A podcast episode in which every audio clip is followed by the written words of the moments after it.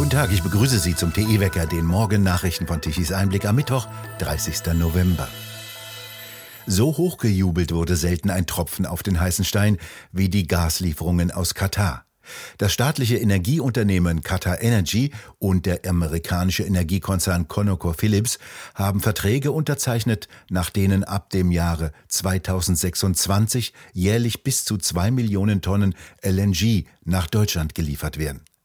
Die Verträge haben eine Laufzeit von mindestens 15 Jahren.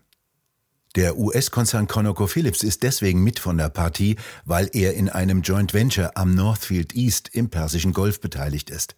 Das Northfield gilt als das Vorkommen mit den größten bekannten Erdgasreserven der Welt.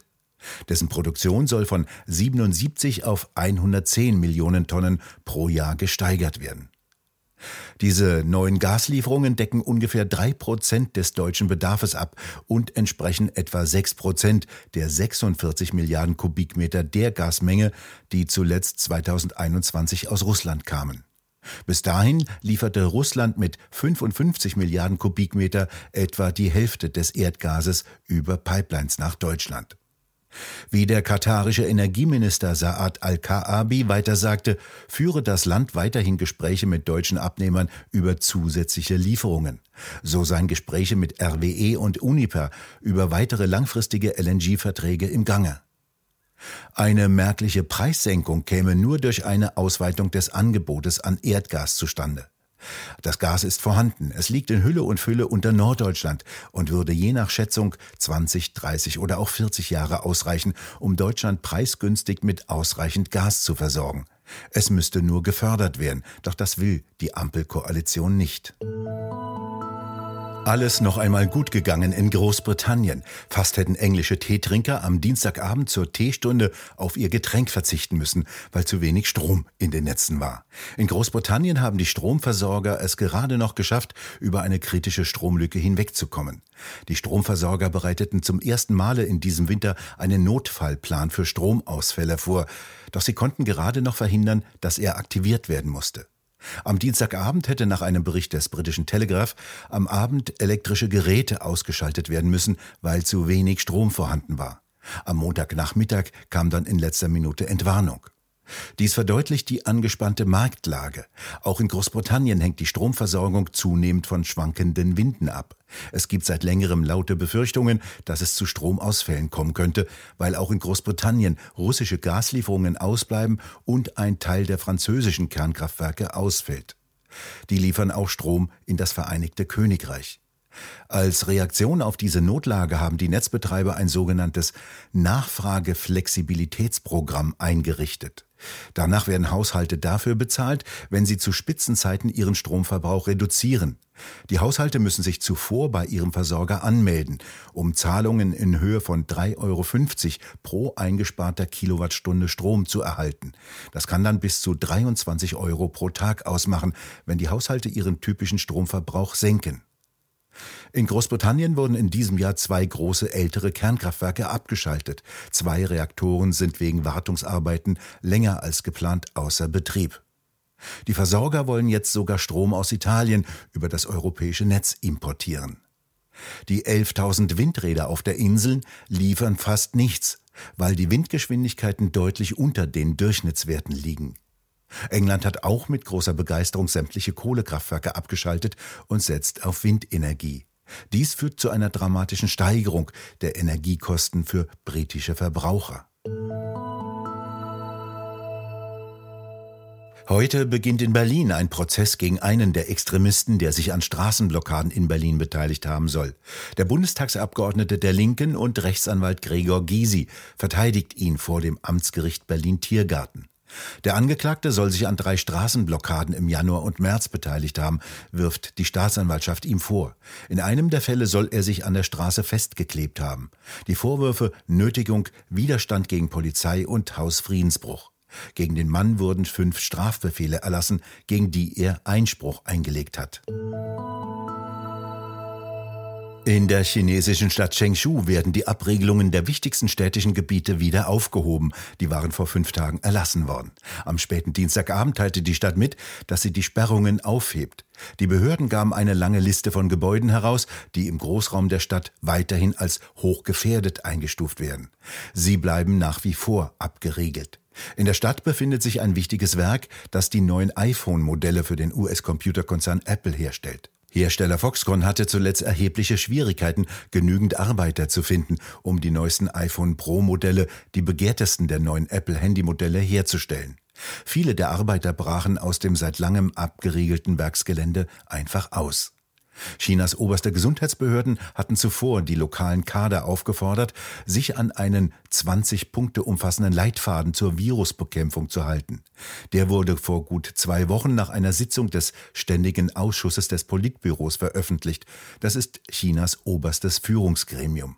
In diesen Leitlinien wird vor umfassenden Abriegelungen und übermäßigen Massentests gewarnt. Vor Ort jedoch griffen Behörden auf die gröberen Maßnahmen der Vergangenheit zurück, so heißt es bei Bloomberg. Heute will die Stadt Chengshu die sogenannten Mobilitätskontrollen aufheben und durch normale Covid-Bekämpfungsmaßnahmen ersetzen, heißt es in einem Beitrag auf dem offiziellen WeChat-Konto der Stadtverwaltung. Bei den Gesprächen der obersten Gesundheitsbehörden seit den Protesten sollen die Beamten einen versöhnlicheren Ton gegenüber den Einwohnern angeschlagen haben, die mit den Covid-Beschränkungen unzufrieden sind. Die lokalen Behörden müssen auf vernünftige Covid-Anfragen aus der Bevölkerung zeitnah reagieren und diese lösen, während sie gleichzeitig die durch Ausbrüche verursachten Unannehmlichkeiten reduzieren sollen, sagte der Sprecher der Nationalen Gesundheitsbehörde Chinas. Die USA stellen der Ukraine mehr als 53 Millionen Dollar zur Verfügung, um die durch russische Angriffe in den letzten Wochen beschädigte elektrische Infrastruktur zu reparieren.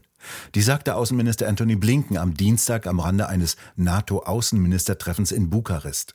Mit diesem Paket werde die Ukraine beim Kauf von Transformatoren, Leistungsschaltern, Fahrzeugen und anderen Ausrüstungsgegenständen unterstützt. Die USA wollen die Ausrüstung schnell in die Ukraine bringen, um die Stromversorgung noch vor dem Wintereinbruch wiederherzustellen.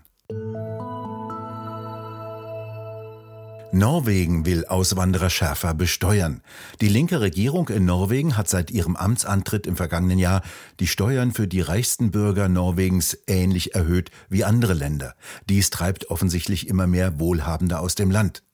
Der Wegzug soll jetzt stärker besteuert werden, wie die regierenden Parteien, darunter die sozialistische Linke, am Dienstag erklärten. Jetzt soll laut Bloomberg unter anderem eine Fünfjahresfrist für die Wegzugsbesteuerung von nicht realisierten Gewinnen aus Aktien und anderen Vermögenswerten abgeschafft werden. Dies wird mit sofortiger Wirkung auch auf die Übertragung von Aktien an enge im Ausland lebende Familienmitglieder ausgedehnt. Auch in Deutschland wurde seit dem 1. Januar 2022 die Wegzugsbesteuerung deutlich verschärft. Wer Deutschland verlässt und an Kapitalgesellschaften im In- und Ausland beteiligt ist, muss drastisch bezahlen. Das Vorbild am 8. Dezember 1931 wurde eine Reichsfluchtsteuer eingeführt. Wer raus aus Deutschland wollte, musste kräftig bezahlen. Das führte sogar so weit, dass ab 1936 an Flugplätzen sogenannte Luftaufsichtswachen eingerichtet wurden. Ohne deren Erlaubnis durfte kein Flugzeug das Flugplatzgelände verlassen. Auch damit sollte die sogenannte Reichsflucht eingedämmt werden.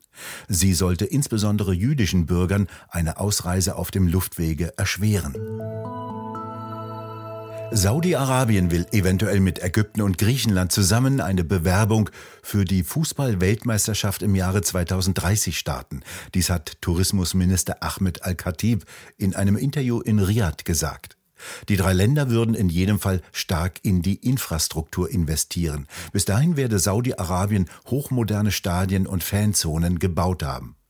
Saudi-Arabien will als weltgrößter Erdölexporteur mehr Sportereignisse ins Land holen, um das Land für Touristen zu öffnen und sich etwas von der Abhängigkeit des Energieverkaufs zu lösen.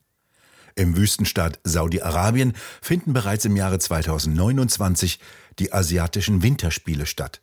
Pro Jahr ein Formel-1-Rennen und mehrere hochkarätige Boxkämpfe kommen hinzu.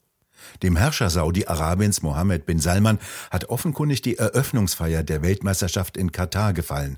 Dort saß er neben FIFA-Präsident Infantino. Die Rede ist übrigens von 300 Milliarden Dollar, die das Land für eine Weltmeisterschaft springen lassen würde. Es bleibt trübe und grau, ein typisches herbstliches Hochdruckwetter eben. Ein bisschen lokaler Regen ist auch drin. Die Temperaturen bleiben bei ungefähr 5 bis 7 Grad. Von Russland bis Skandinavien erstreckt sich ein massives Hochdruckgebiet mit einer Kaltluftmasse. Es wird im Laufe der Woche deutlich kälter, weil von Osten diese kalte Luftmassen hereinkommen. Gestern wagte sich die Sonne nicht durch die Wolkendecke und der Wind ist vollkommen eingeschlafen. Beste Voraussetzung also für ein Industrieland, auf die Stromversorgung nur mit Hilfe von Windrädern und Photovoltaik zu setzen.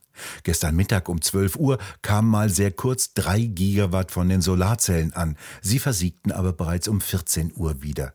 Die Kohle- und Kernkraftwerke lieferten 60 Gigawatt von den um 12 Uhr benötigten 76 Gigawatt. Der Rest musste teuer hinzugekauft werden. Die rund 30.000 Windräder in der Landschaft tun mangels Wind nichts mehr. Ohne Kohle- und Kernkraftwerke wäre es dunkel. Allerdings sind Windräder wiederum besser darin, Vögel zu töten, wenn die Windräder sich drehen. Wir bedanken uns fürs Zuhören. Schön wäre es, wenn Sie uns weiterempfehlen. Weitere aktuelle Nachrichten lesen Sie regelmäßig auf der Webseite tischeseinblick.de und wir hören uns morgen wieder, wenn Sie mögen.